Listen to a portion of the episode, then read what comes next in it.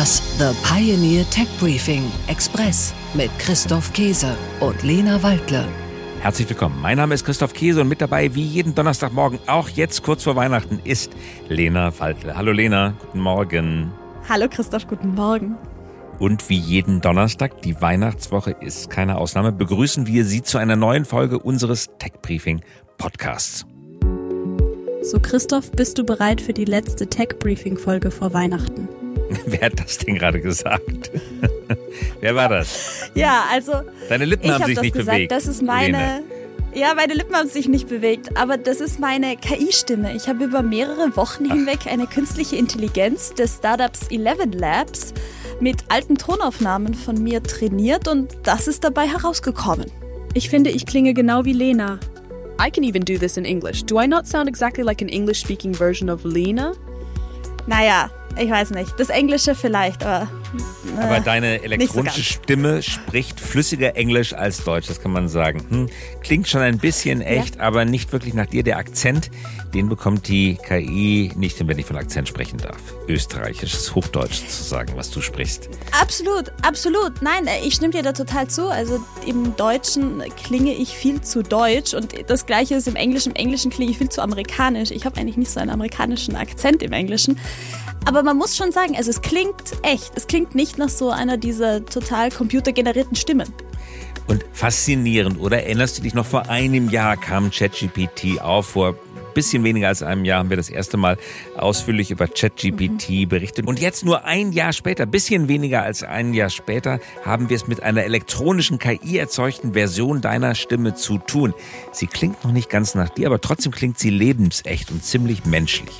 Was man damit wird alles machen können.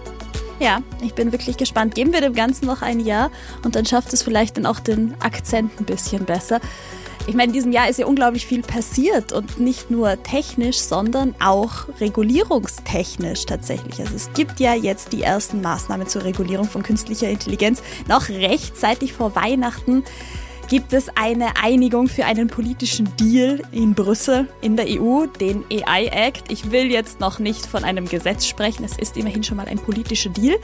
Die Details werden noch geklärt und auch in den USA liegt schon seit Oktober ein Executive Order des Präsidenten zur KI-Regulierung vor. Und den europäischen AI Act, den möchten wir uns heute genauer ansehen und wir möchten uns be- beschäftigen mit dem Thema KI Audio. Was ist schon möglich und wie kann diese Technologie eingesetzt werden und wie kann man sie vor Missbrauch schützen?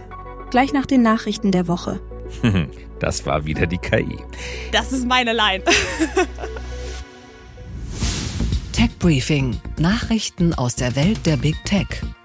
Keine Cookies mehr bei Google. Die Suchmaschine Google wird ab dem 4. Januar 2024 auf Drittanbieter-Cookies verzichten. Mit Cookies wie diesen werden Nutzerverhalten und individuelle Interessen erfasst, um personalisierte Werbung auszuspielen. Das sorgt seit Jahren für viele Diskussionen. Die Konkurrenten Apple und Mozilla bieten seit drei bis vier Jahren schon keine Drittanbieter-Cookies mehr an. Mercedes testet hochautomatisierte Fahrsysteme. In Peking bekam am 16. Dezember Mercedes-Benz als erster Autohersteller die Genehmigung, um die Level 3 Fahrfunktionen zu testen. Nachdem seit 2021 auf Testgeländen geprobt wurde, erfolgen nun die ersten Testfahrten auf ausgewiesenen Autobahnen. Tech Briefing. Nachrichten aus der Welt der Startups. 10,5 Millionen Euro für Quantensoftware. Das deutsche Startup Kipo Quantum schloss eine Investitionsrunde mit 10,5 Millionen Euro ab. Das Unternehmen lässt Quantencomputer schon heute auf normalen Rechnern möglich werden. Diese Entwicklung ist wichtig für die Leistungsfähigkeit und den baldigen Markteintritt von Quantencomputern. 95 Millionen für Urban Sports Club. Der Fitnessanbieter Urban Sports Club schloss eine Finanzierungsrunde in Höhe von 95 Millionen Euro ab. Nach der Corona-Pandemie möchte sich Urban Sports nun auf Mitarbeiterbenefits fokussieren und international expandieren. Tech Briefing. Nachrichten aus der Welt der Technologie. Keine weiteren Zuschüsse beim E-Autokauf. Die Bundesregierung muss sparen. Ein Mittel zum Sparen ist der Stopp der E-Auto-Prämie. Die Käuferanreize sollten dazu beitragen, 15 Millionen E-Autos bis 2030 auf die deutschen Straßen zu bringen. Nun befürchten Fachleute, dass der Markt für Elektroautos einbrechen könnte. Der Kauf von Neuwagen ist oft zu teuer, wenn es sich um elektrische Autos handelt.